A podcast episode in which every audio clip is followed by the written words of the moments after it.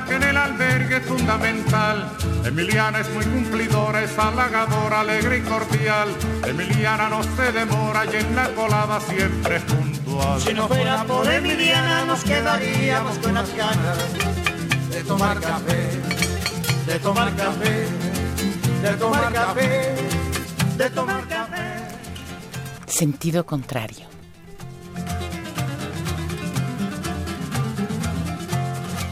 Emiliana por la mañana piensa en nosotros, piensa en usted. Se levanta muy tempranito. y Una producción del Museo café. Universitario del Chopo para Radio UNAM. Todo lo bueno que usted le dé.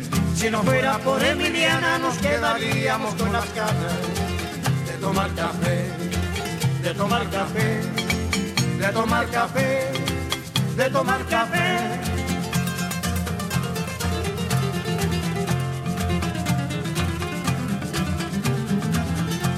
Emiliana es como una hermana que nunca, nunca dice que no. Emiliana tiende su mano a cualquier hermano trabajador.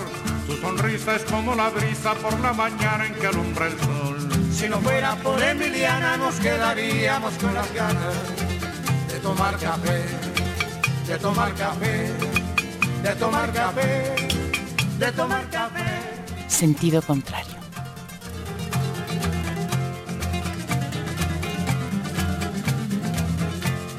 Emiliana, doña Emiliana, que en el albergue es fundamental. Si no fuera por Emiliana nos sentiríamos todos mal. Si no fuera por Emiliana, que en la colada siempre es puntual. Si no fuera por Emiliana nos quedaríamos con las ganas de tomar café, de tomar café, de tomar café. Con ustedes, Marcelino Perello.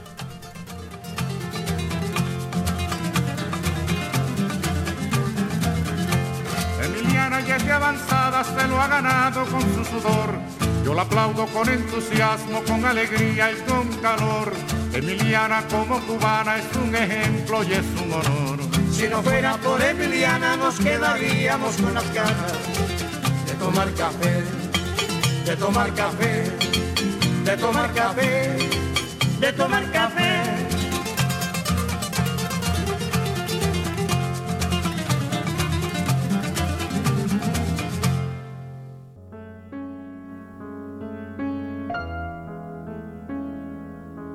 Y el Señor dijo a Abraham, Abandona tu tierra natal y la casa de tu padre y ve al país que yo te indicaré. Haré de ti una gran nación, te bendeciré, y por ti se bendecirán todos los pueblos de la tierra. El Señor dijo a Abraham, Esa lo compuse en sabia 1944. fue la que convenció a mi corazón a decidir que el mundo fuese mi casa.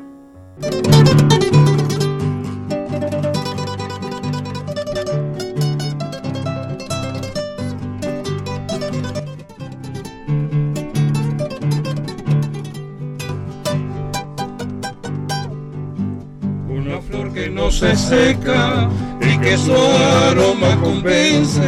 Es mi querida Huasteca, y esa Huasteca hidalguense. Bajo un sol que abraza tanto, se baila y se canta el son. Los tordos rinden su canto, diciendo bate un quemón. Le han cantado a Veracruz, a Jalisco y Tamaulipas. Con gusto le canto Hidalgo, que tiene cosas bonitas.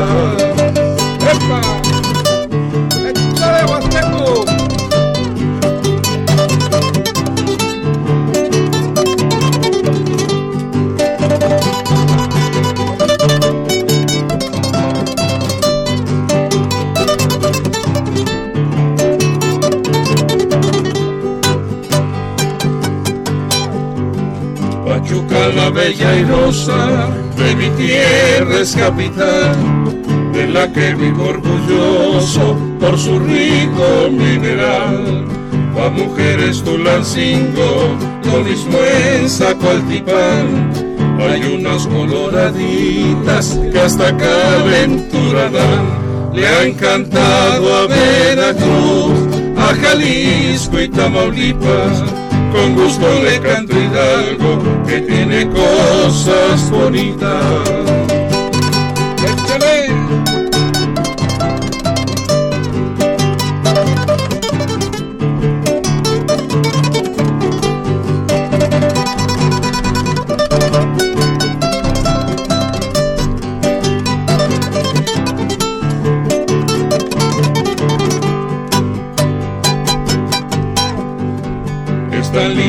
Huasteca, y más lindo es saborear Sacagüe de carne seca con pemones de lugar.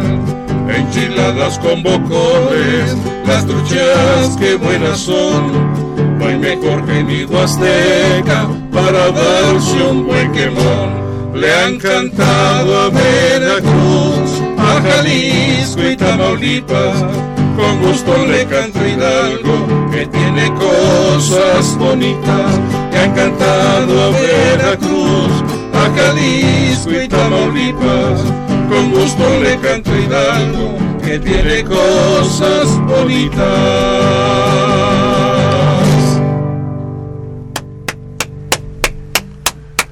Muchas gracias. Le han cantado a Veracruz, a Jalisco y Tamaulipas. Con gusto le canto Hidalgo, que tiene cosas bonitas. Es el estribillo, es la rúbrica de los hidalguenses. Este es el guapango, el hidalguense de Nicandro Castillo. Vamos a escuchar también una grabación histórica de 1934 realizada por el grupo de los chinacos también conocidos como los trovadores chinacos. Es un son huasteco tradicional que se titula El Caimán. Ahí canta Nicandro Castillo.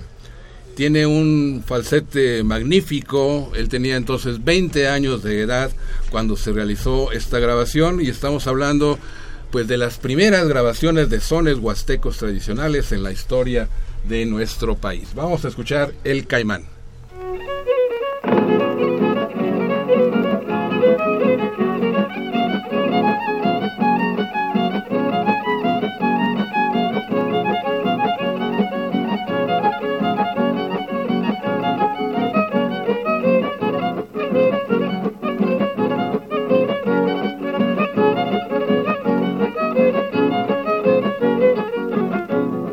Salieron a bailar la rosa con el clavel.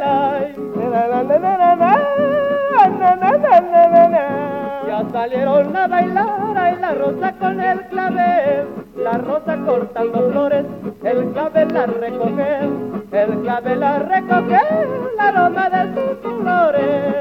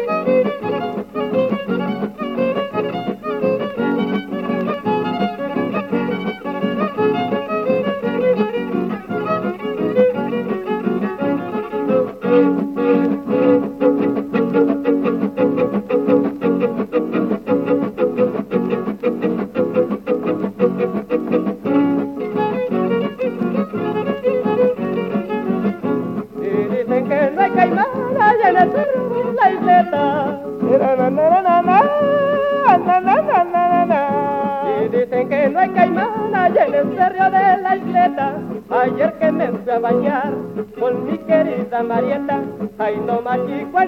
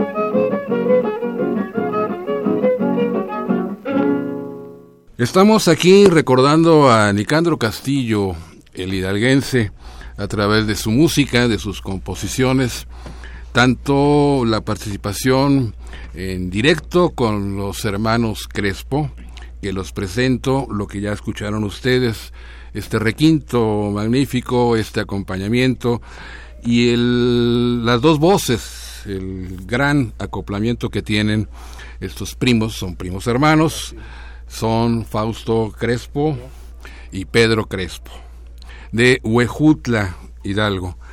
Lo que escuchamos en cuanto a grabación histórica que decíamos de 1934 fue el Caimán, originalmente el tema fue el hidalguense, y pues vamos a continuar porque estamos haciendo una pequeña fiesta huasteca. Esa es una de las composiciones de Nicandro Castillo más gustadas que está en el repertorio de muchos grupos tradicionales, grupos de huapangueros en la, en la Huasteca. Esta fiesta huasteca menciona varios sones huastecos tradicionales. Era también de las favoritas de Nicandro. La compuso en Mezquititlán, cuando él vivió un tiempo en San Agustín Mezquititlán del estado de Hidalgo. Compuso esta fiesta huasteca que vamos a escuchar con los hermanos Crespo.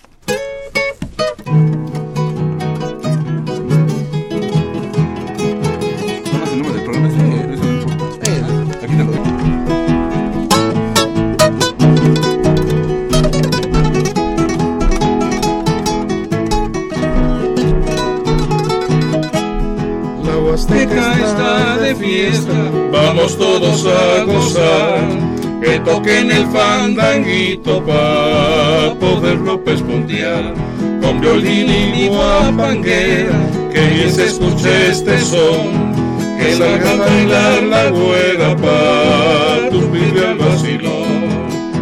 Nunca olvidaré los sones huastecos, esos sones viejos, mi vida, no tienen rival. Triste es el llorar, alegre el gustito, pero el fandanguito, mi vida, no se queda atrás.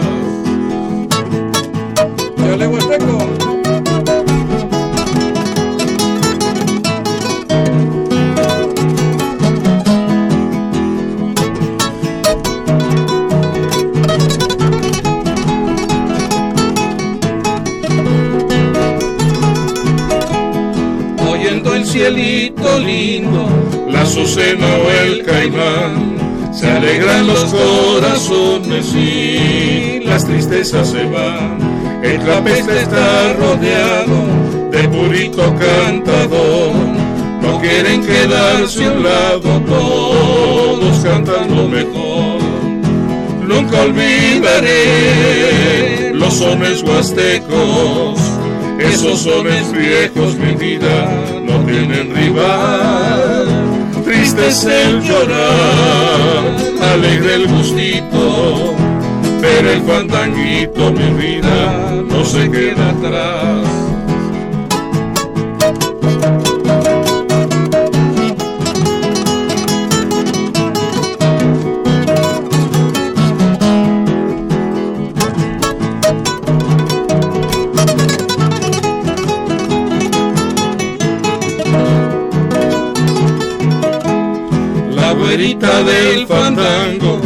Se cansó de bailar, como ya es de madrugada ya comenzó a bostezar.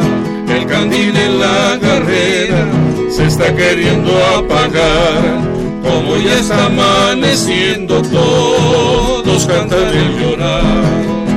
Nunca olvidaré los sones huastecos, esos sones viejos, mi vida, no tienen rival. Triste es el llorar, alegre el gustito, pero el fandanguito, mi vida, no se queda atrás.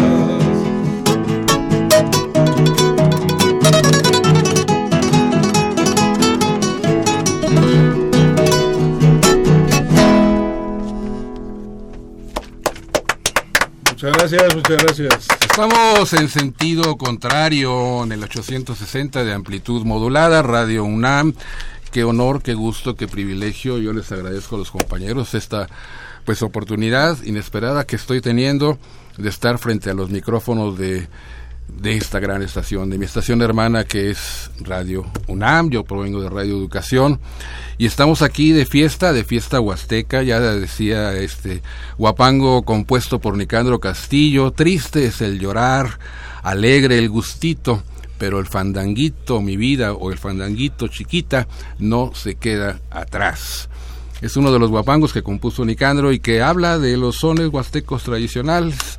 El llorar es uno de ellos, conocido como la madrugada, porque nada más se canta o debe cantarse en la madrugada cuando ya está la garganta caliente, sabrosa, y es para cerrar la fiesta, cerrar el fandango, cerrar el guapango, que ese es el término que se ha dado eh, tradicionalmente para designar a la fiesta que incluye todo esto, música, bercería, eh, baile, comida, en fin, todo lo que es una tradición de una fiesta huasteca.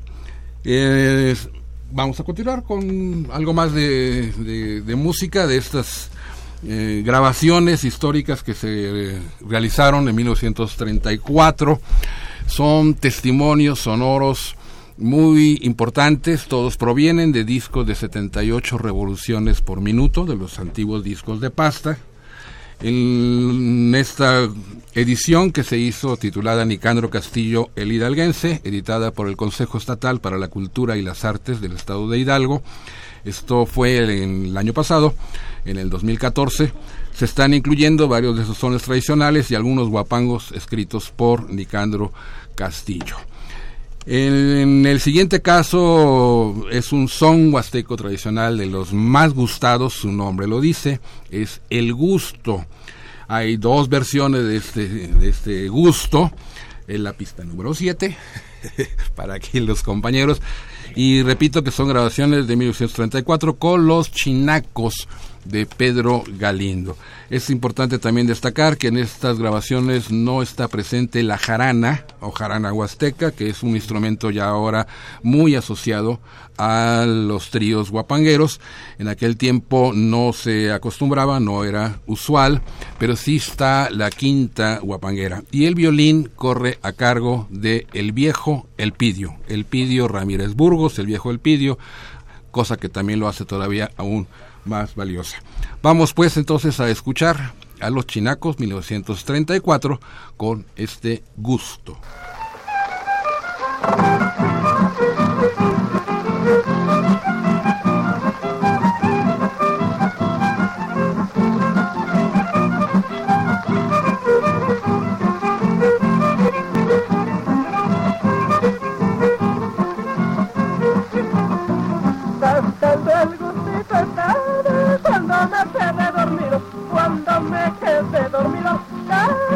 algo estaba. Ay la la la, ay la la la, ay la la la, la la la la la la la. Mamá me ha despertado, yo me hace desentendido para ver si me dejaba otra ratito dormido.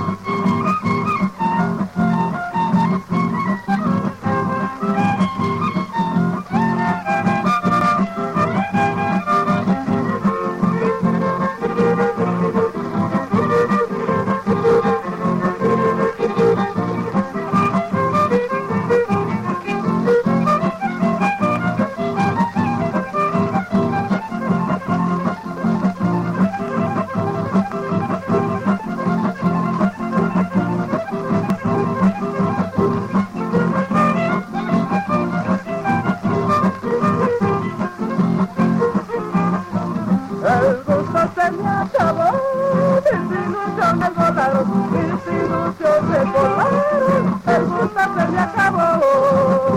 Ay, la, la, la, ay, la, la, la, ay, la, la, la, la, la, la, la, la, la. Mi mente quedó decepciones que amargaron, decepciones que la vida que Dios me dio.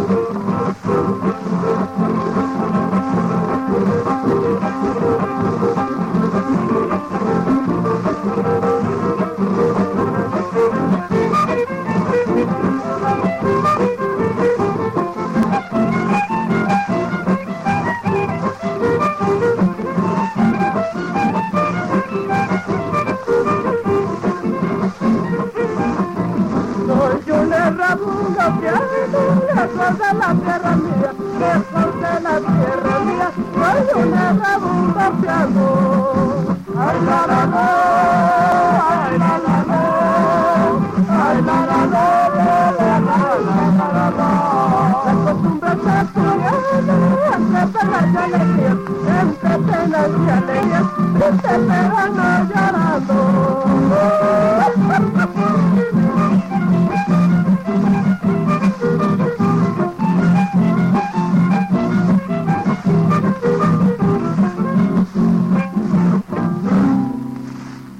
Hey amigos, ¿qué dijeron? Este güey ya se chispó.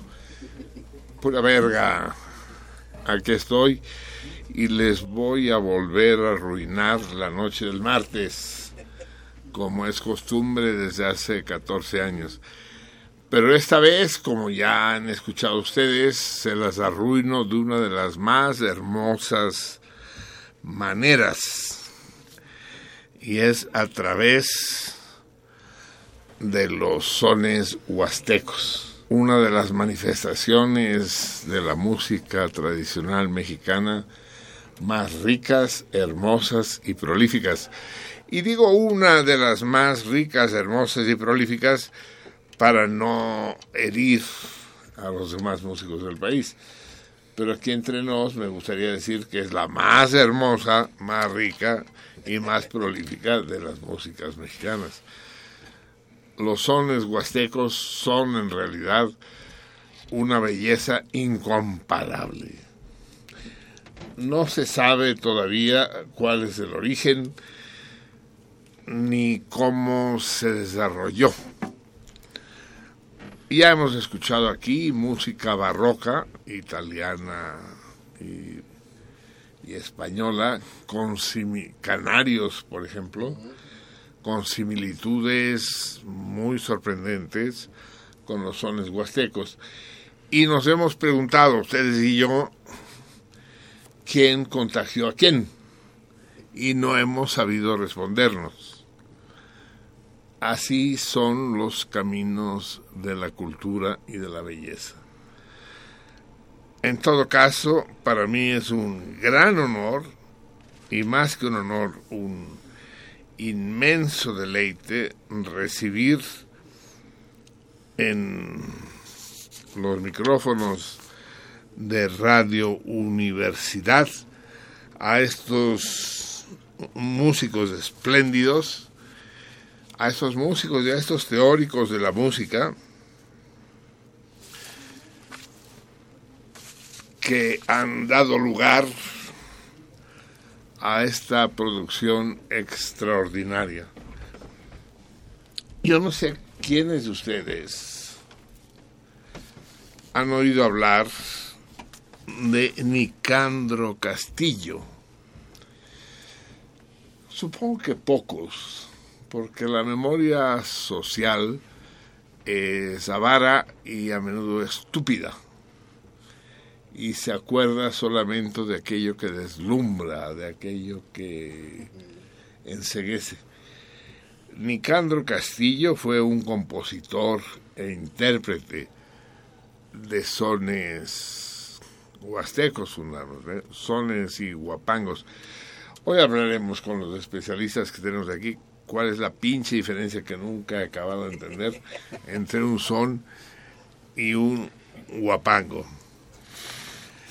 En todo caso, el programa de hoy, al que llego con un retraso imperdonable, más imperdonable que nunca, es que las circunstancias de la vida, amigos míos, son tan impredecibles como a menudo detestables. Así funciona esto. Y y no siempre funciona como debería funcionar o como a uno le gustaría que funcionara. Hace media hora que yo debería estar aquí con mis invitados.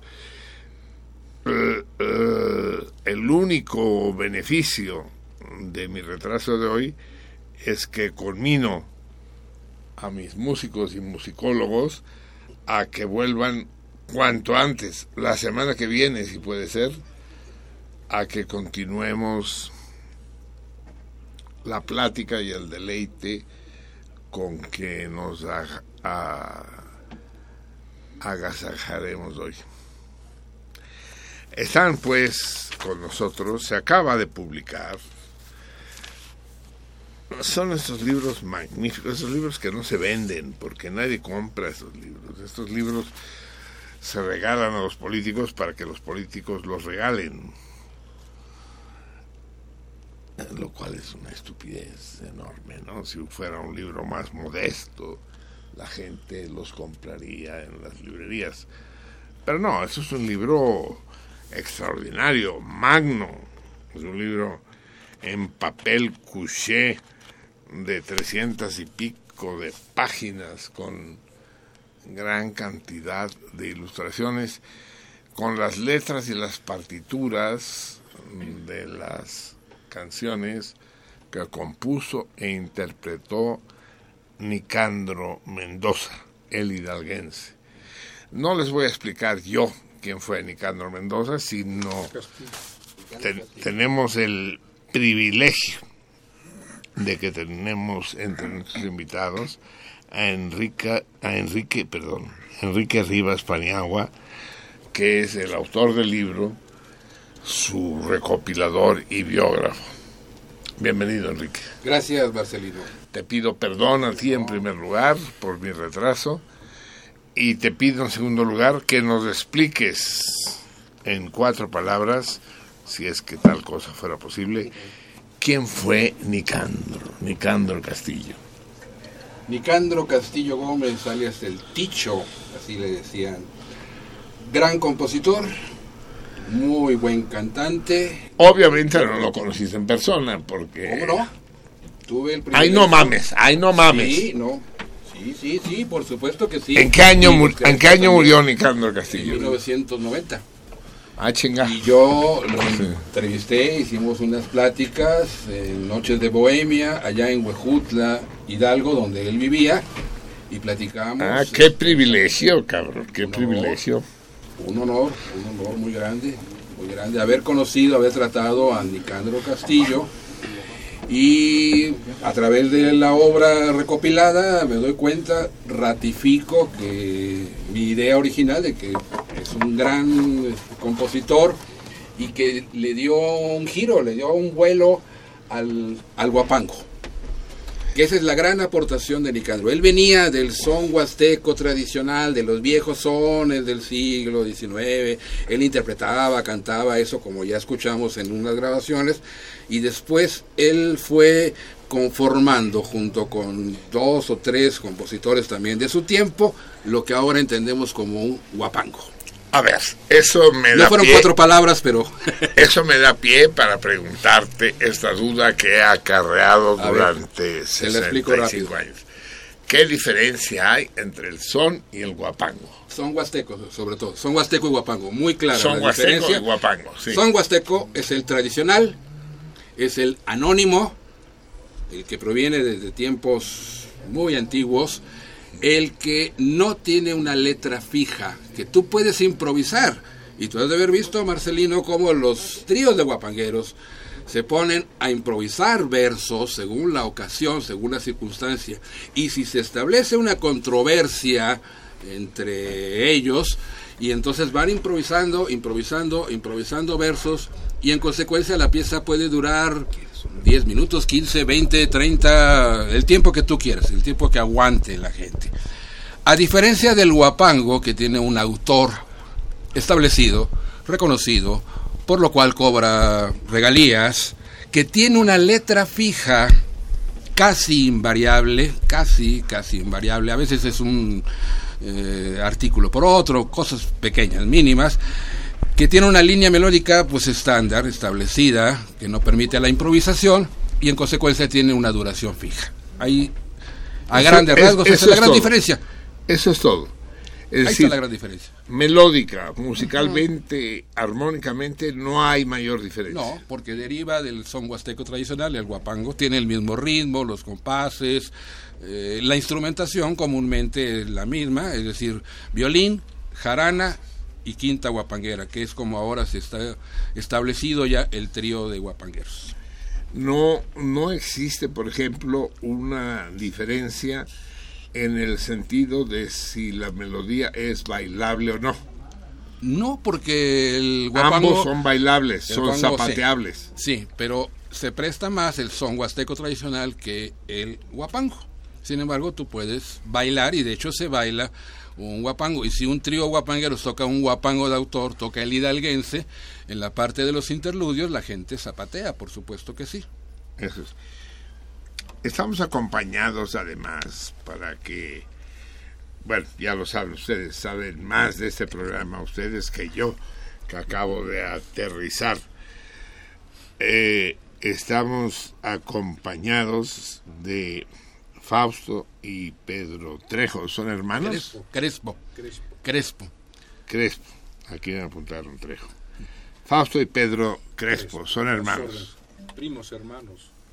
Primos, herm- esas cosas que pasan en las familias que nunca se sabe. Que si, si a la prima se le arrima y que si. La hermana. Así es. No le sigas, no le No, sigas. no, no. Eh, lo- por lo que estoy viendo, yo no soy musicólogo, soy un melómano, digamos, me gusta la música, pero no sé de música. Las guitarras que llevan Fausto y Pedro son iguales, Exactamente. son guapangueras. No, es una guitarra sexta normal. Co- A ver, tú, eh, ¿y tú quién eres, cabrón? Pedro. Pedro. Tú eres Pedro. Dime, querido Pedro, eh, ¿cómo es una guapanguera? Es, Bueno, la guitarra guapanguera es un instrumento más grande que la guitarra sexta normal y tiene una caja de resonancia también mucho más grande. El sonido también difiere mucho, tiene un- una, una, este, amplificación de, de graves muy muy profunda, o sea, un sonido especial. Esa es la dotación este, normal de, de- del guapango. Pero nosotros hemos querido a nuestra manera este, tocarlo con guitarra sexta normal, con dos guitarras con, sextas, con dos sí. guitarras sextas. y lo logran hacer de manera armónica y, y sin que haya conflictos No parece que no. de momento no, dice. Bueno, no quiero, no quiero, ya que llego a estas alturas, no quiero que perdamos más tiempo y sé que la gente, los salmones que nos están escuchando, están ansiosos en escuchar más de la música que ustedes proponen. Eh, ¿a, ¿A qué nos invitarían a escuchar en este momento? A ver, Bueno, quisiéramos este como una canción número siguiente, un guapango precioso que se llama El Huasteco. precisamente. Precisamente. Exactamente. Aquí nuestro amigo Enrique puede ahondar más en los pormenores del guapango. Es uno de los más conocidos, de los más identificados de Nicandro Castillo. Él, él lo compuso. Él lo compuso. Él compuso este, este tema de los primeros que compuso de 1942, por ahí, 43, no recuerdo el año exacto. Eh, a mí en lo personal me gusta mucho porque la primera copla me identifica y de hecho yo utilizo la primera copla en mi programa de radio porque dice Huasteco yo soy, señores, y ahora acabo de llegar. Y busco a un tamaulipeco de esos que sepan bailar, o bailar o cantar. Cantar. Cantar al estilo pueblo viejo o como se hace en Tempoal. Tempoal. Tempoal, Veracruz. Tempoal. O sea, está mezclando ahí eh, la huasteca hidalguense, la huasteca veracruzana y la huasteca tamaulipeca. Eso es, eso, eso me da paso a preguntarte cuál es la región que de manera más o menos estricta comprende la Huasteca. ¿Se puede definir más o menos? Hay una Huasteca veracruzana, Sí, tamaulipeca, hidalguense, Ajá. Potosina, potosina, poblana poblana y queretana. y queretana. Es una gran región. Es una huasteca repartida en seis entidades. Sí, es, es, es el pedo de estos güeyes que hicieron la división estatal de nuestro país, Sí. que lo hicieron a lo pendejo por motivos políticos de mafias que se apoderaban del poder. Pero las regiones auténticas de nuestro país, como la Huasteca, quedaron fragmentadas, quedaron divididas, como es el caso del Bajío, como la comarca lagunera, el como es el caso de la laguna, así es, ¿no? Que son las, las regiones naturales de nuestro país y que deberían haber quedado conformados como estados federales. Pero no se hizo así, ¿no? La grilla es primero, el arte va detrás. Escuchemos el huasteco, ¿sale?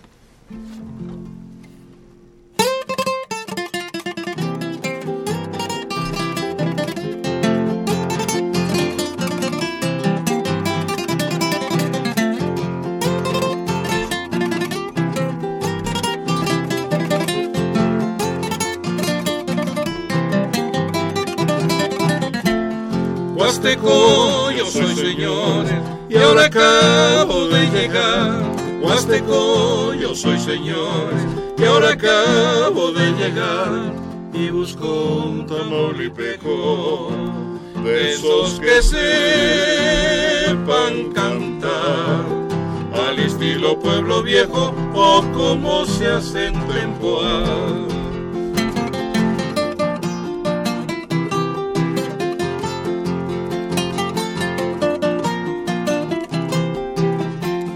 Ya se empiezan a afinar y el violín y yo me voy a arrimar al clapeste del festín para poderle cantar a la hija de don Martín.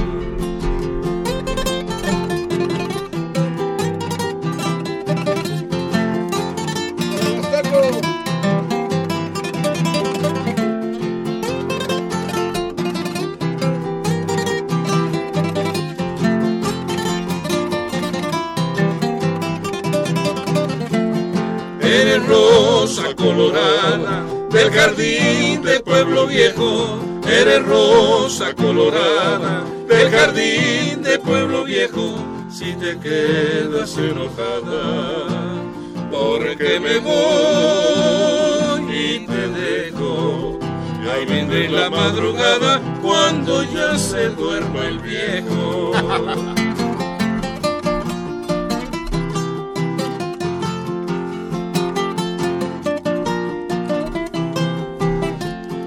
Desde lejos vengo aquí para venirte a saludar.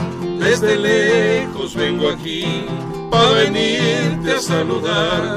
Me gusta cantar así, pues canto sin falsedad. En la Huasteca aprendí siempre a decir la verdad.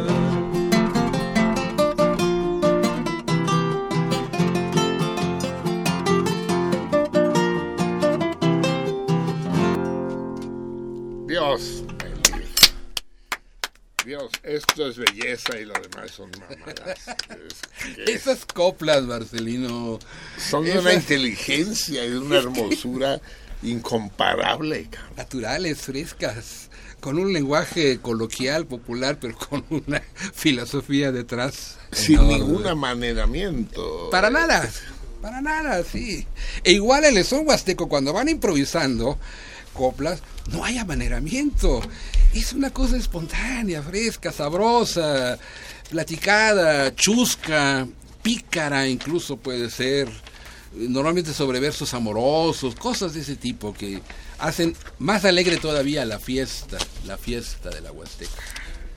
Qué, qué, qué, qué maravilloso, qué, qué extraordinario. ¿De dónde era Enrique Nicandro?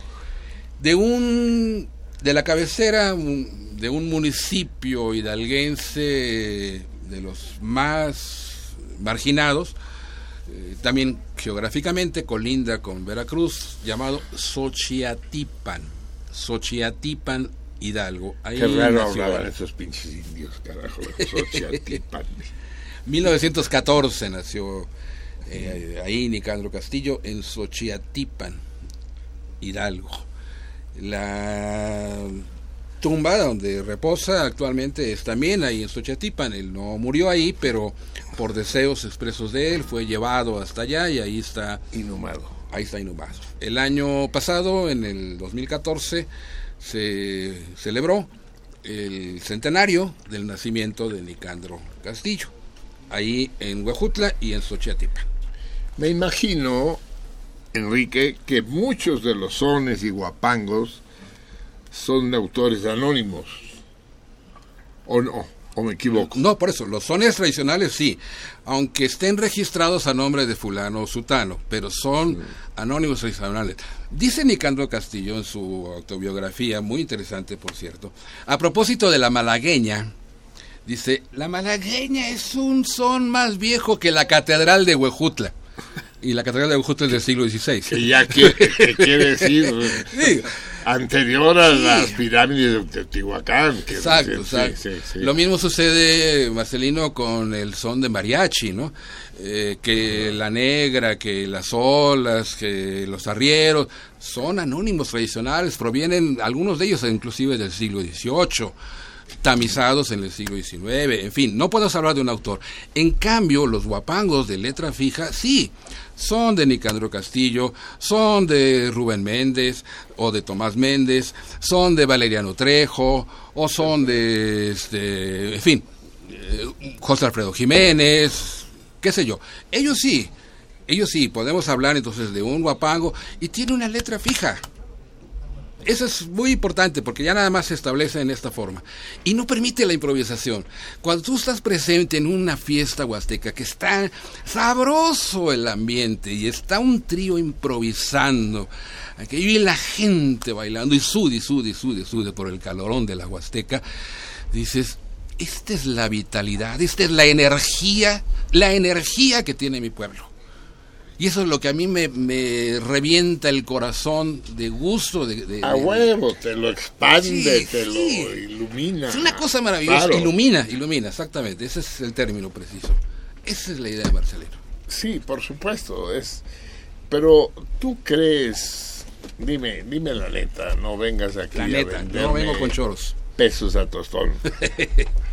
Di- dime la neta, eh, ¿tú crees que todo esto se está perdiendo? No, no, yo te lo digo A ver, le, pregu- la le pregun- neta. le A ver, pregunto a los, me- a, A ver. a los músicos, A ver no, no a ti. Le pregunto directamente a Fausto y a Pedro. ¿Se está perdiendo ah, la presencia del son y del guapango? En algunos casos sí, fíjese. Hay, un, hay una circunstancia muy especial que desgraciadamente los compositores de, del son huasteco prácticamente ya todos fallecieron. Hay muy poquitos compositores de música, de música huasteca. Y lo que sucede es que los tríos de guapangueros tradicionales, que es la jarana, el violín y, y- y la quinta guapanguera, este, la utilizan ya para tocar piezas tradicionales modernas, que son las que le gustan a, a la gente en la actualidad. Tradicionales mis huevos, Sí. utilizan para cantar. O las modernas. En la misma ciudad sí. y con la misma gente. Sí. Ajá, Entonces, es lo que, ha, lo que ha sucedido. El guapango se sigue escuchando normalmente, con mucho con mucho ahínco, con mucha... Este, ¿Dónde? con mucho- ¿Dónde? En, en Huejutla, en la Huasteca. En Pachuca hay muchos hay muchos guapangueros. En Pachuca hay muchos guapangueros que, que afortunadamente siguen siguen tocando el son. ¿Dónde se escuchan? ¿En locales, en cantinas? Eh, ¿O los, Sí, los en la calle, contratan sí. para llevarlos a la casa? Sí. Sí, se contratan algunos grupos. Y eso sigue existiendo. Sí, sigue existiendo. Ustedes como músicos tienen chamba. Bueno, nosotros no nos dedicamos a, a este profesionalmente a tocar esta música. La A chinga, cualquiera. Sí. Eh. Después de escuchar, dice, Pedro es médico. dice, ah, no, dice, yo Eh, la pinche guitarra profesor. no, no la uso. No, es que no, nosotros no, no, este, ¿cómo poder decirlo? No, no, no, no vivimos de esta música. No gusta. profesionales. Sí, exactamente. Pero eso es triste, ¿no? Sí. O- pero si hay profesionales. Sí, claro. Sí, sí. O, o- Hay muchos ahí en Pachuca, por ejemplo, hay muchos tríos de, de guapangueros con la dote instrumental clásica del guapango, que son violín, jarana y guapanguera, que, que, que eso es un modus vivendi, o sea, de, de eso a eso se dedican. Hay mucha competencia y yo creo que hay trabajo para todos porque sigue oyéndose esa música. Yo el sí- consumidor sigue buscando esa música. Yo sí quiero ser optimista, Marcelino, eh, a propósito de lo que está diciendo Pedro. Está, eh, repuntó el son huasteco, o guapango, como quieras llamarlo, eh, de unos, no sé, 20 años para acá. Estamos ahorita en un auge de este género. Cada vez hay más grupos, hay más tríos, y si bien tienen que la, que la cumbia, que etcétera, que eso es hasta cierto punto normal, no se ha perdido de ninguna manera, al contrario, se mantiene el son huasteco y la gente lo quiere y la gente lo pide. La gente lo exige incluso. De que tienen chamba, tienen chamba. Porque tú puedes contratar a un trío de esos para una fiesta familiar, para una boda, para un cumpleaños o lo que sea. Y hay esa actividad y cada vez hay más grupos. Eso- Soy optimista, ¿eh? Eso me llena de optimismo. Mi hermano, Carlos, conocido por todos los salmones, radioescuchas, que es un amante enloquecido del son huasteco, eh, vive en un pueblecito de Cataluña y uno sabe cómo llegar a su casa nomás escuchando por dónde se está, por dónde se oye el son huasteco. Ah, qué bien, qué bien. Porque en su casa solo eso se escucha, el son huasteco. Que trabajó junto con Lalo y Arenas en el en Discos Corazón, Corazón.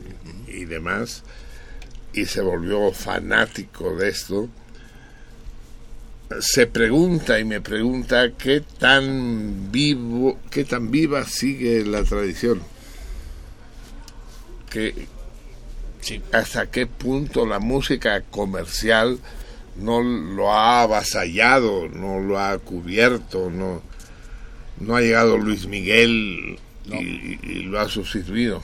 No, no, lo puedo asegurar, no está ocurriendo eso, Marcelino, no está ocurriendo eso. Pones la mano en el fuego. Enrique. Pongo la mano en el fuego al respecto.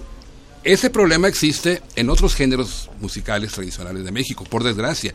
Yo te pongo el ejemplo de la música norteña. De que la música norteña antigua, quiero decir, la polca, la redoba, el chotil, la mazurca, esos géneros tradicionales con los conjuntos norteños, está recluida nada más en casas de cultura, eh, en lugares así. No es una cosa eh, tan fresca, tan cotidiana como sí ocurre con el son huasteco, con el guapango en la Huasteca. Y ya no nada más en la Huasteca. En la sierra es muy importante y hay grupos serranos, tanto en Hidalgo como en Querétaro como en Puebla, que tienen una gran importancia en cuanto a la música huasteca. Y no se diga aquí en la Ciudad de México y también en Ecatepec, en Tecámac, en Ciudad de Nezahualcóyotl. Hay muchos tríos emigrados, la mayoría de ellos de la Sierra de la Huasteca. Claro, obvio. Pues sí. Y están aquí, y tienen eh, chamba, y hay encuentros seguido, con cualquier pretexto hay encuentro de tríos guapangueros, y la gente va a bailar, y la gente va a entusiasmarse, a emocionarse. Es algo maravilloso, contagioso, en verdad. Qué Meto las manos chingonería. Qué chingonería. Ahora que los escuché cantar, me doy cuenta de que ustedes son realmente huastecos. Así es. Es decir, es que a mí lo que me preocupa es que hay muchos chavos universitarios, coyoacanenses, eh, muy acá, ¿no? Ajá. Que se visten Muy comprometidos. con ayates y con que se dedican a la música folclórica y en particular a la música huasteca pero conozco a varios y los admiro pero cuando los escucho digo ay no mames cabrón no es, si no no no no funciona. No funciona. Es como si una puta se dedicara a dar clases de física o una profesora de física se dedicara a puta. No no. Cada cosa en su lugar. No funciona así. Hay un problema de autenticidad. Hay un problema de verdad. Y, y, y- y lo que me dolería enormemente a mí es que esa verdad tendiera a desaparecer, a ser su- sustituida por una forma de esnovismo. de- es decir, vamos, vamos a hacer como que somos huastecos, cabrón. No, es que eso no se inventa, cabrón. Eh, us- ustedes, eh, Fausto y Pedro, ¿cuándo aprendieron a tocar? Yo inicié exactamente como a los 8 o 9 años de edad a tocar la guitarra. Digamos, a hacer los, los primeros acordes de la guitarra. Y después con el tiempo fui adquiriendo más experiencia. Aquí mi primo Pedro, que es prácticamente mi hermano, este, pues ha tenido la oportunidad de, de tener más contacto con la música que yo. Yo me dediqué a la docencia, me retiré un tiempo de tocar la guitarra y él sí, afortunadamente, ha seguido con, con la vena de, de- de la guitarra ¿verdad? y, y tocando y acompañando a Es gente. que se tocando. nota, se escucha, no sé cómo de- no sé cómo definirlo, pero pero hay una autenticidad ahí en la música que ustedes interpretan. Gracias. Hay, hay- hay- En- una verdad. En abono a ello, este, Marcelino, déjame comentarte que Nicandro Castillo, en persona, fue y los buscó cuando eran unos chamaquitos de 21 años, 20, 22 años que tenían Ah, ellos. chinga, ustedes también conocieron a Nicandro. ¿Cómo no? Claro. Mucho contacto con él. Y les fue a decir, yo quiero que graben un guapango mío. Y entonces grabaron la única grabación de eh, Nicandro Castillo con ellos, un guapango lento que se llama Los Arrieros, por decisión del propio Nicandro Castillo. Si no hubiera creído Nicandro Castillo en ellos, no los hubiera buscado, no los hubiera llamado. Y mira, que digo, que eran unos chamacos. inver- Ayer o antier. Hace, hace poquito. Así es. Eso es maravilloso. ¿Qué nos estás diciendo? ¿Y existiría alguna posibilidad, aunque fuera remota, de escucharlo? ¿Cuál, perdón? El arriero. Eh, pues está esa posibilidad. Hay otro guapango hermoso, hermoso de Nicandro Castillo, dedicado a su pueblo, a Xochiatipan. Es un guapango lento. Ah, ahí está otra diferencia. ¿eh? El son huasteco tradicional no tiene sones lentos. Los más son algunos acompasados, como la presumida, que es un poquito más acompasadito, pero no estrictamente un guapango lento. Y en cambio, los guapangos de autor sí hay guapangos lentos. Te pongo el ejemplo del pastor de los cuates Castilla. eh, dos arbolitos sobre lo cual platicamos una vez por teléfono tú y yo recuerdas Así aquello es. que le platiqué la Me anécdota acuerdo, de cómo Me acuerdo, me acuerdo muy bien. cómo se compuso, según me dijo Chucho Martínez Gil, otro guapango lento, de dos arbolitos, etcétera, cosa que, repito, no lo tiene el son huasteco tradicional. Y este sí, el guapango de autor sí lo permite. Me gustaría, si tú lo consientes también, de que ellos tocaran ese, ese tema, dedicado por Nicandro a, a su pueblo. Órale. A ver si como roncan duermen.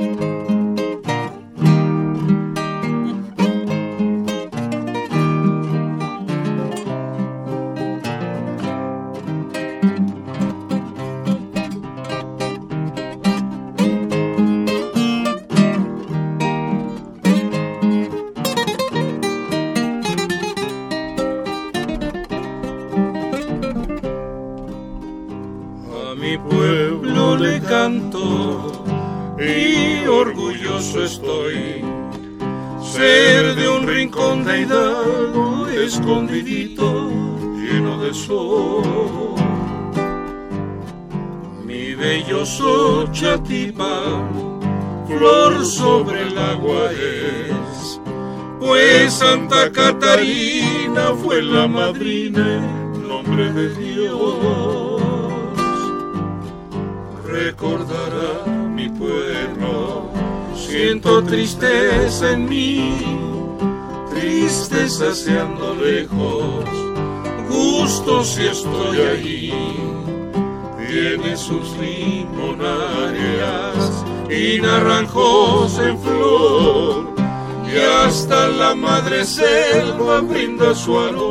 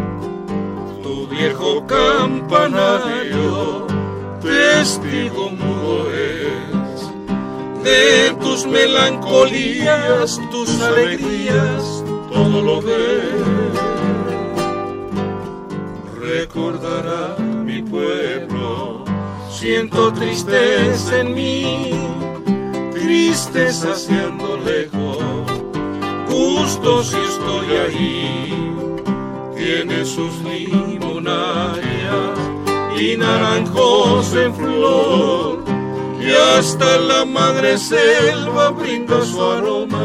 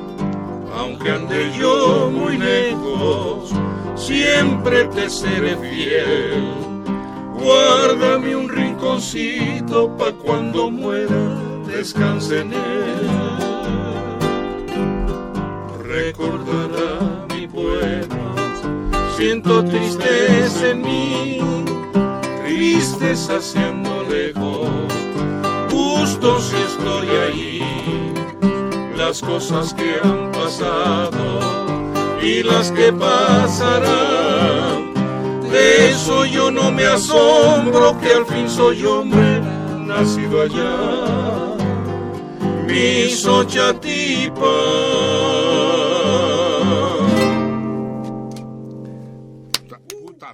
Gracias. Recuerden que cada palma vale 300 mil. Porque no podemos escuchar de regreso las de los radioescuchas. Maravilloso, de una belleza exquisita. Y quiero subrayar aquí, para aquellos que no hayan puesto el acento, en la importancia de la música en vivo, de la música que no es grabada, no tiene nada que ver. Es decir, la música... Aquí se utilizan los términos de mala manera, ¿no? Se dice... Se dice en vivo cuando se debería decir en directo y, y se dice en directo cuando se debería decir en vivo. En directo quiere decir eh, que no es en estudio. Y en vivo quiere decir que no es grabado. A lo mejor ustedes, solo los muy expertos radioescuchas, se dan cuenta de que esto no es un disco, de que no es una grabación de quienes están cantando, los hermanos Crespo, eh, están aquí frente a nosotros. Y cómo me gustaría que los pudieran ustedes estar viendo, porque la música también se ve. No solo se escucha, ver sus expresiones, los movimientos de sus manos, los gestos de su cuerpo. Todo eso acompaña y crea un ambiente mágico y se deja uno abandonar a esta especie de éxtasis, y no sé por qué le pongo la palabra especie, a, esta este éxtasis, que, que la música real, que la música auténtica acarrea. Es absolutamente un regalo, un gran regalo. A ver, eh, tengo que agradecer la presencia tanto del autor de la obra, Enrique Rivas, es un honor tenerlo aquí nuevamente como de los músicos Fausto y Pedro Crespo. Tengo que agradecérselo al diablo, al, Lucifer, Daniel Borboya, que ha sido la Celestina que ha propiciado este encuentro, y al querido e indispensable 9, al, al gran Enrique Martínez, sin los cuales no hubiera sido posible este encuentro, y eh, pedir en nombre de los ateos a aquel Dios que quien quita y si existe, que vuelvan muy rápidamente con nosotros, porque es un auténtico festín, es un deleite el tenerlos aquí. Eh, se nos está yendo el tiempo, ya son más de las 11. Quiero que discutamos el siguiente, el siguiente problema. Yo soy un amante de los caballos. Eso no es un problema. Bueno, el problema es que soy un amante de los caballos y no tengo ni un caballo. Ni lo he tenido nunca. Y me encantaría ser propietario y cabalgar a menudo en alguna yegua o potro o jamelgo que se dejara montar por mí. Cada vez que tengo oportunidad y salgo de la ciudad, intento montar y una de las canciones más conmovedoras acerca de caballos que he escuchado, en México existen cientos de corridos y canciones de los caballos. Una de las canciones más conmovedoras de caballos que he escuchado es El Cantador. Es, es una hermosísima canción que me vengo enterando gracias a ustedes, que es también obra de Nicandro Castillo. Y que eh, yo no sé si ponemos el disco para escucharlo interpretado por él. Sí, me parece que Enrique prefiere que lo pongamos interpretado por él. Aquí hay un problema con esta canción, hay, hay un misterio hay un, hay un misterio importante. Porque hay un verso que Nicandro canta y que ha sido censurado en todas las otras versiones. Y es el momento en que eh, Nicandro, el dueño del cantador, yo supongo que efectivamente Nicandro fue la manera tan intensa como canta al, a su caballo eh, debe haber sido efectivamente su animal. Pero se omite ese verso donde se describe la muerte del, del cantador. Nadie la canta, nadie. Este precisamente, Marcelino, es la primera grabación del cantador con Nicandro Castillo y su grupo Los Plateados, de 1946. Así ahí viene completo precisamente ese corrido con la muerte del cantador y que interviene otro personaje llamado Patricio Vizcarra que le fue a buscar pleito, en fin. Pero tú dices que no existe ese personaje. Eh, no, no, no, Nicandro mismo me lo platicó que no, no existía, o sea, es un nombre inventado. Patricio era otro de los nombres que tenía Nicandro Castillo. Entonces aprovechó su nombre Patricio y le puso Patricio Vizcarra.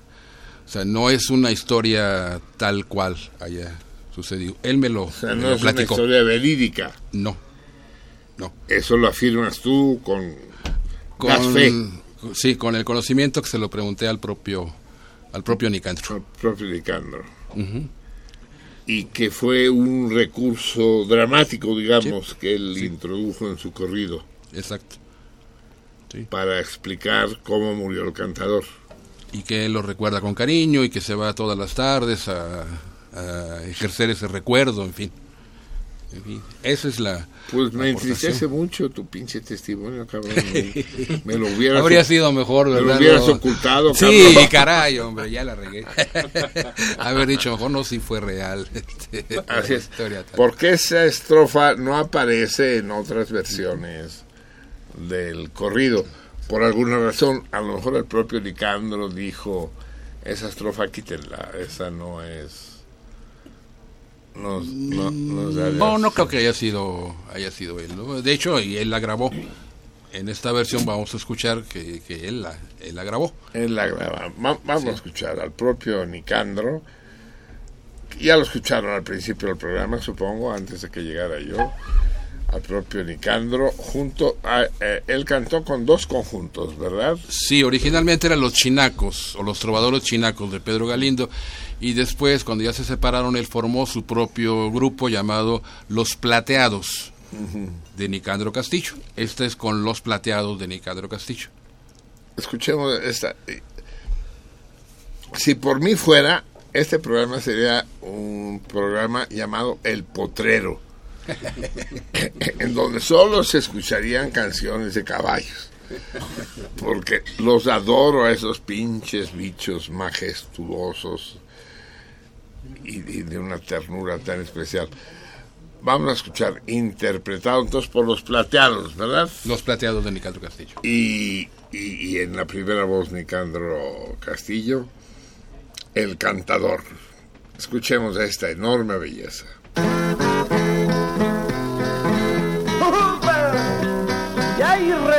Repinto cabos negros. ¡Chupa!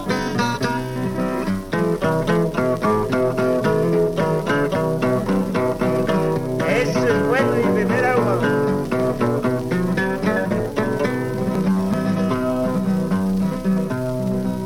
Nació bajo de una higuera, su madre fue yegua fina.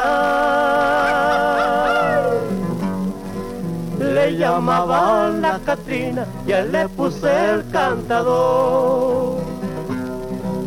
Fue un potrillo brillo que otro caballo cualquiera. Y como yo lo hice mío, resultó muy corredor. Cuando era de falsa rienda, daba ventaja a su madre. Muy pronto dejó a su padre, con dos cuerpos le ganó. Era de pelo retinto, dos salvo y con un lucero. Muy facho soy mi totero y lindo de corazón. Era lindo mi caballo y era mi amigo más fiel, ligerito como el rayo, era de muy buena ley.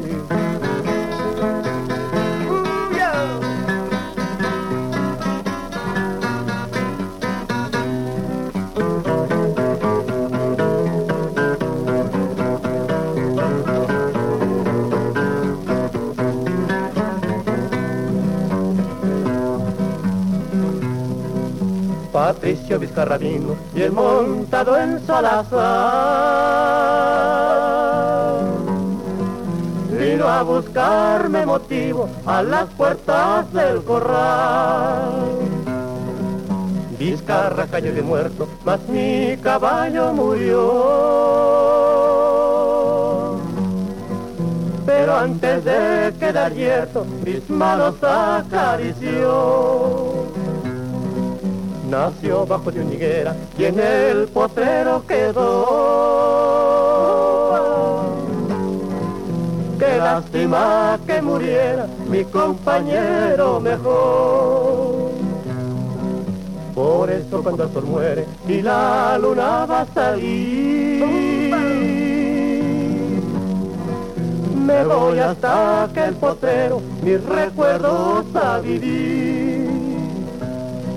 Era lindo mi caballo, era mi amigo más fiel, ligerito como el rayo, era de muy buena ley. Es, es curioso, Marcelino, fíjate, Cuando alguien llega a interpretar este corrido, es un corrido completo, lo hace en tres partes porque hay un estribillo en medio. Aquí nada más hubo dos estribillos porque por la obligación, ya sabes, de las compañías disqueras de que no te pases de tres minutos, porque si no, no cabe en el disco 78. Y, y entonces hubo que restringir y por eso las cuatro últimas eh, estrofas las, las unió Nicandro, pero está completo el corrido que llegó Patricio Vizcarra, que le buscó motivo y que lo defendió Esa el cantador. esa expresión es maravillosa. Buscando motivo. Buscando motivo. Eh, eh, eh, es, decir, ¿Qué manera de decirlo? ¿qué manera de decirlo, no? De. Buscando bronca, ¿no? Buscando- Pero y el caballo antes de morir le acarició. Ah, eso, eso, eso es extraordinario. O las patotas del caballo, ¿no? De- Me voy, me voy, me voy. Luego, Sí, y le sí. acaricia. Es Oh, una belleza eh, oh, es- absolutamente enternecedora. Y aunque no haya sido cierta, cosa que aún pongo en duda, creo que te engañó mi creo que era verdad, pero que él prefería no recordar ese momento. Al vehículo que tenía Nicandro Castillo era, era un, un jeep que andaba por la Huasteca, le puso el cantador. Y tenía en la defensa de adelante el nombre de El Cantador. Y ya sabía todo el mundo en la Huasteca, ahí viene el cantador, ahí viene el cantador. era el jeep donde Nicandro Castillo se trasladaba por a Xochatipan y a varios rumbos. Eso, pero a ver, ya destrozando íconos con, en el plan en que, en que viene pinche Enrique, eh, ¿el caballo cantador habrá existido? Eh, Nicandro me platicó que tuvo un caballo que no se llamaba el cantador, pero que él tenía Y que un tampoco gran era afecto. caballo. Ay, no, no. no, no, no, no. Pero que él tuvo mucho afecto por ese caballo. Y que ese caballo, ciertamente, él me lo dijo, una vez salvó mi vida. Pero no porque llegara un Patricio Vizcarra y no, no, no, no, sino porque estaba a punto de perder el equilibrio en un desfiladero, en una parte peligrosa, un tramo, y que el caballo tuvo una reacción eh, espontánea y maravillosa que le salvó la vida a Nicandro. Eso me lo dijo Nicandro. Dice, pero no se llamaba el cantador. Ese era otro. Ese era otro. O sea, sí, la vida de Nicandro estuvo muy ligada a eso. Él le gustaba mucho. Él se perdía luego, dos o tres días se perdía a caballo por la Huasteca. Por las sendas. ahí, y, y la familia no sabía de él. Este, pues, pues ha de andar por ahí. Pues sí, andaba por ahí. De repente, dos tres días después regresaba a caballo. Porque él le encantaba, le encantaba hacer eso. Montar. Hasta la Huasteca veracruzana, no nada más en, en Hidalgo, en fin. Esa era la vida de, de, de Nicandro Castillo. Sí, porque, eh, en fin, eh, la cultura popular está repleta de leyendas. Se dice, por ejemplo, que la, la famosa canción de, del- ¿cómo se llama? Del, ay, chinga, de José Alfredo, del, El caballo blanco, el, caballo caballo blanco. blanco, sí. Que en realidad era una camioneta, ¿no? que, que en realidad era un coche, ¿no? Un coche. era un coche que nunca fue un caballo, lo cual es también muy decepcionante, porque bueno, o sea, no mames, no, no, no- no andes confundiendo una cosa con otra. Porque es, es eso sí, yo no sé si podemos comparar el futuro de la música popular folclórica mexicana como los sones huastecos o guapangos con el futuro de la vida rural, del, de la relación esta con el mundo ecuestre, ¿no? Que sí se debe estar perdiendo, obviamente, ¿no? Supongo que cada vez hay menos gente que ande a caballo de un lado a otro sin que sea una práctica deportiva, digamos, ¿no? Sino que yo me emociono cuando ando por los pueblos y veo a los a los locales yendo con normalidad a caballo, que no, no, no son citadinos que, que van a dar la vuelta, ¿no? sino que son de veras eh, jinetes reales, es maravilloso.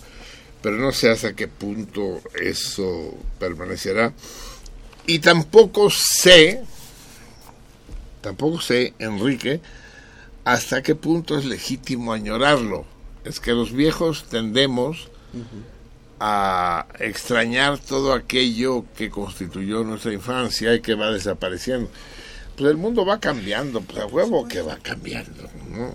Sí. Los trenes a vapor, pues, ya está cabrón que los encontremos, ¿no? Y los caballos y los buleros y y, y, y, y los vendedores por las calles, aunque todavía hay vendedores, ¿no? Todavía cada vez que escucho a los tamaleros, a, a- a- a menos que traigan la pinche grabación esa hija de la chingada. Hay tamales oaxaqueños, que es una pinche empresa gringa sin duda, ¿no? Que produce millones de tamales. No sé, mira, en el trayecto entre Pachuca y, y México que veníamos platicando, estábamos casualmente recordando estas de las canciones y salió el tema de Chava Flores, Mi México de ayer, y dije, es que ese final de Mi México de ayer, ¿viene acaso por esto? ¿Cómo viene ese final? Dice, hoy mi México es bello como nunca lo fue, pero cuando era niño tenía mi México un no sé qué. Ahí está la idea. Esa- Hoy mi México, sí. Esa es la idea. Pero cuando era niño, idea, sí, sí. tenía no sé qué, un algo. Sí, sí, defínelo, sí. Ahí está. Ahí está esto, ¿no? Pero los jóvenes se van a decir, ay, no mames, Ruco. Pues bueno, a ver, vamos a hablar de regalos, de toritos, porque nos tenemos que ir dentro de seis minutos. Eh, a ver, tenemos unos espléndidos, y cuando digo espléndidos, quise decir espléndidos regalos que nos trae Enrique Rivas Paniagua, acompañado de los dos extraordinarios músicos. Son tres libros, pero no son cualquier libro, son unos álbumes editados de manera es extraordinaria, con de una calidad fuera de serie, con unas gráficas formidables, en las que están, supongo que todas las canciones y todas las partituras de la obra de Nicandro Mendoza. Castillo. Nicandro Castillo. ¿Por qué dije Nicandro? ¿Qué es Nicandro Mendoza. Mendoza? No, Nicandro la chingada que sea Nicandro Mendoza. Nicandro Castillo. Es bellísimo, es una edición extraordinaria. Nicandro Castillo, el hidalguense, y nos regalan tres. ¿Por qué el anuncio? ¿Por qué no nos lo quedamos nosotros y a la verga los radioescuchas, verdad? Ahí, ahí, ah, ahí en cabina dicen, así es, así es. Ni más de andar regalando a estos putos aprensivos, desaprensivos. Pero también nos regalan tres discos maravillosos, también con la música de Nicandro Castillo, que contiene, pues no sé si todas, pero Todas sí, son grabaciones originales de tomadas de discos de 78 revoluciones por minuto. 25 canciones. 25 temas. Así es, de las de 78. Ujú. De los que se rompían. Eh, con la vista casi se rompe. es maravilloso. Tanto cuando cantaba con los chinacos en 1934, como cuando cantó con los plateados en los años 40. Bueno, pues tenemos... ¿Qué hacemos? ¿Los, los regalamos por separado? No, sería bien que fuera junto. ¿no? ¿Cómo? Yo digo que sería bien que fuera junto. Una opción es que sea libro y disco al mismo tiempo y serían tres personas las beneficiadas y la otra opción es que sean seis personas beneficiadas y entonces tres se llevarían el libro y tres se llevarían el disco. A ver, para enloquecer a mis radioescuchas vamos a dar solo tres premios, que son Ahora. libro y disco juntos. Para Y ahora sí, pónganse pilas porque en un momento dado, muy próximo, dentro de dos, tres minutos, voy a decir la palabra mágica ya. Y en ese momento tienen ustedes llamar por teléfono. Ya saben cuáles son, cuál es nuestro teléfono, solo hay uno. Así que no hay pierde. El que no sé cuál es el teléfono soy yo. Espérenme, aquí lo tengo. Al teléfono 55 36 89 89, 55 36 89 89, o si hablan de fuera del DF o fuera del país, 01800 50 52 688. 01800 50 52 688. Y el premio es el premio doble, ¿no? Órale. Órale, que se agasajen.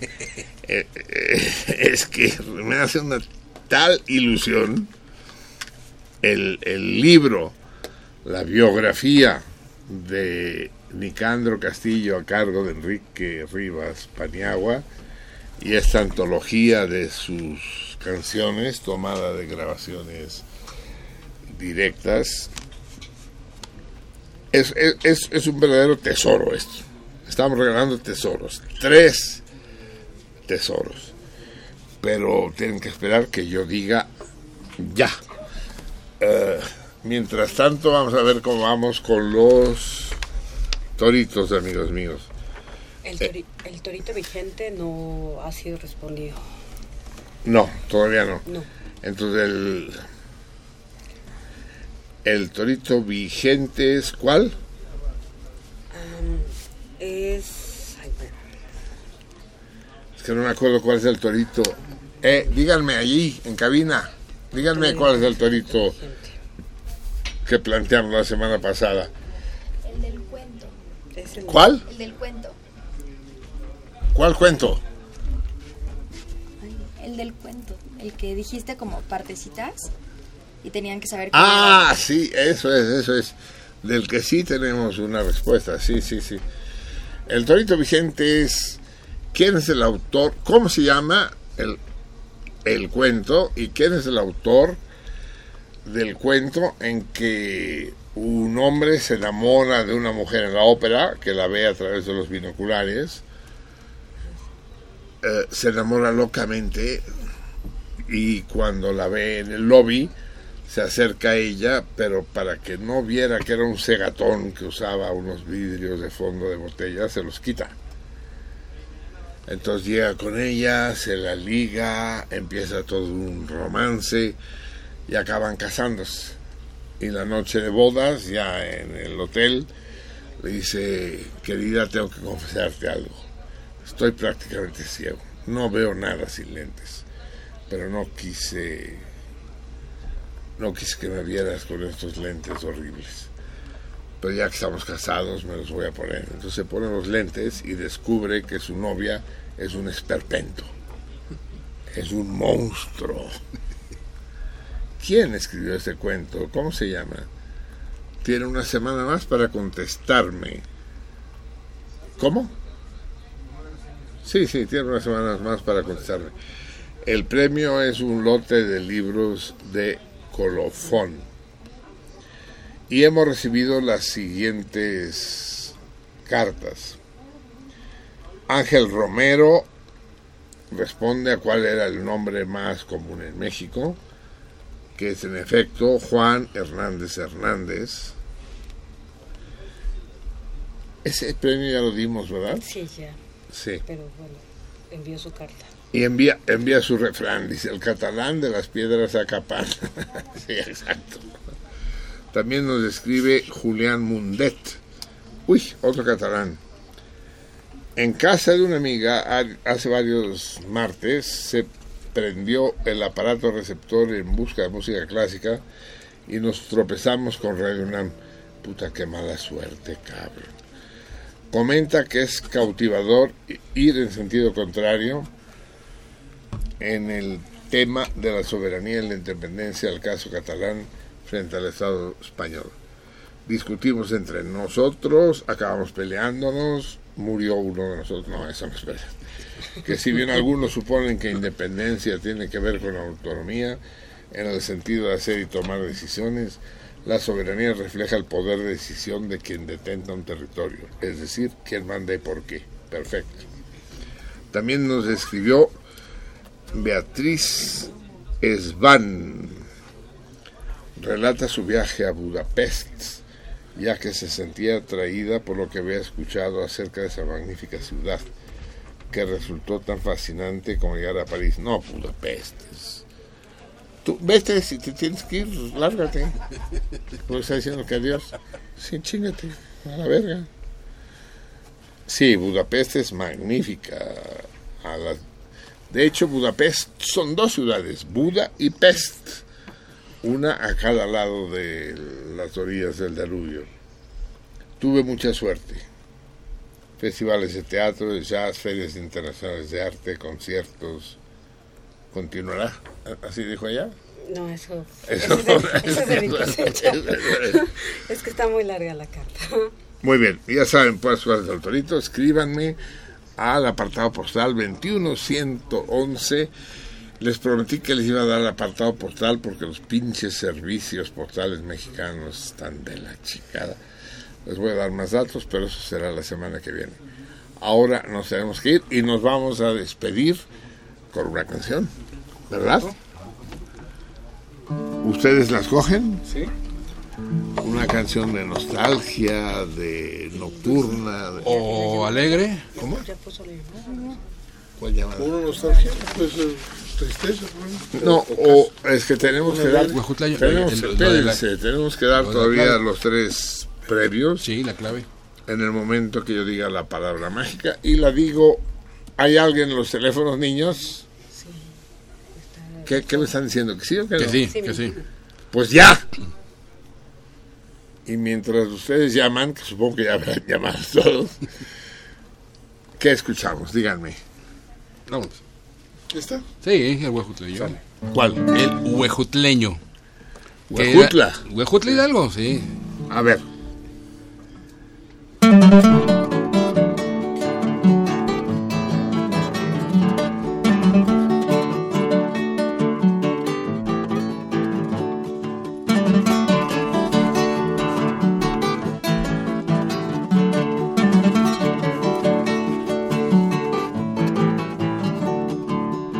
Caballo dos salvo, a orillas de todo el estero. Voy cantando son huasteco, camino de mi potrero. Hasta los papanes cantan, entre ramajes de chaca. Y de un milcahual me salta, un venado cola blanca. Soy huasteco de Huejutla, no doy a torcer mi brazo. Doy vuelta cabececilla, aguarden el batacazo, Cujupa, ay, ay, ay, ay, ay. ¡Epa! ¡Hey! ¡Ese huejutla! ¡Espérate, la tierruca!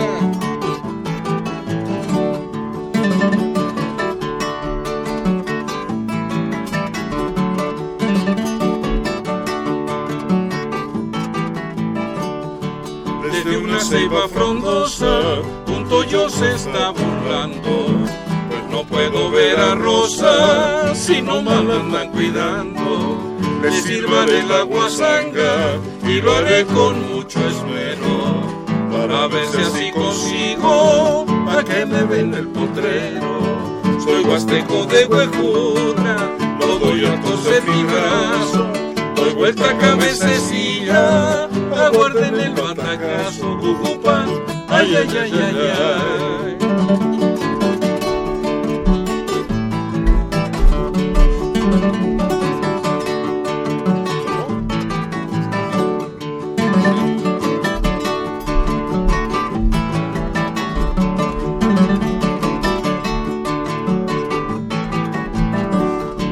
Cuando ve venir a Rosa, caminando entre las pesmas, qué bonita y qué graciosa, se ve con sus negras trenzas. Los cuchos y las cotorras se ponen alborotadas, porque me llevo a la rosa por todita la cañada. Soy huasteco de huejuta, no voy a torcer mi brazo, doy vuelta cabececilla, aguarden el batacazo, ujupa, ay, ay, ay, ay, ay, ujupa, ay, ay, ay, ay, ay.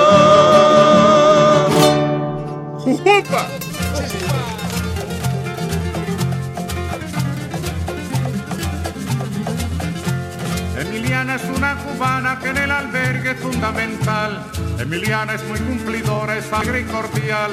Emiliana no se demora y en la colada siempre es puntual. Si no fuera por Emiliana nos quedaríamos con las ganas de tomar café, de tomar café, de tomar café, de tomar café. Sentido contrario.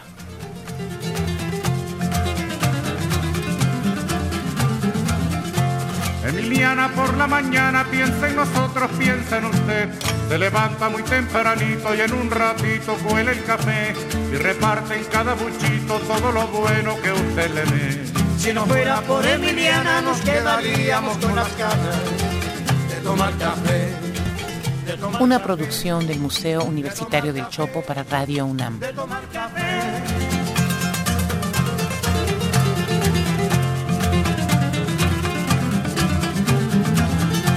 Emiliana es como una hermana que nunca, nunca dice que no. Emiliana tiende su mano a cualquier hermano trabajador. Su sonrisa es como la brisa por la mañana en que alumbra el sol. Si no fuera por Emiliana nos quedaríamos con las ganas tomar café, de tomar café, de tomar, Sentido contrario. de tomar café.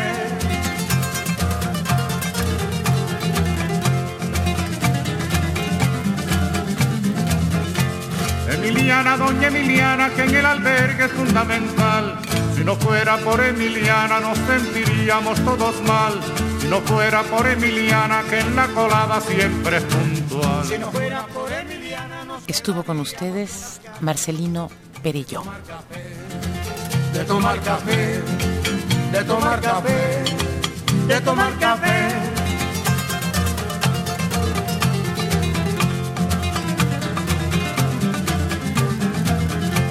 Emiliana ya de avanzada, se lo ha ganado con su sudor. Yo la aplaudo con entusiasmo, con alegría y con calor.